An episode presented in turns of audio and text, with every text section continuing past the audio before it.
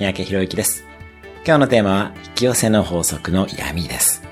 あなたはいわゆる引き寄せの法則は好きでしょうか？はい、私は大好きです。引き寄せの法則というのは確かにあります。すごく単純な話、目標などは意識下に置くと、それに関する情報をより認知できるということです。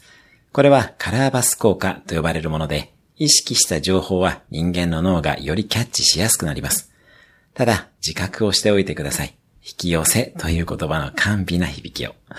そこには確実に楽して成功したいとどこかで思っている依存心が存在します。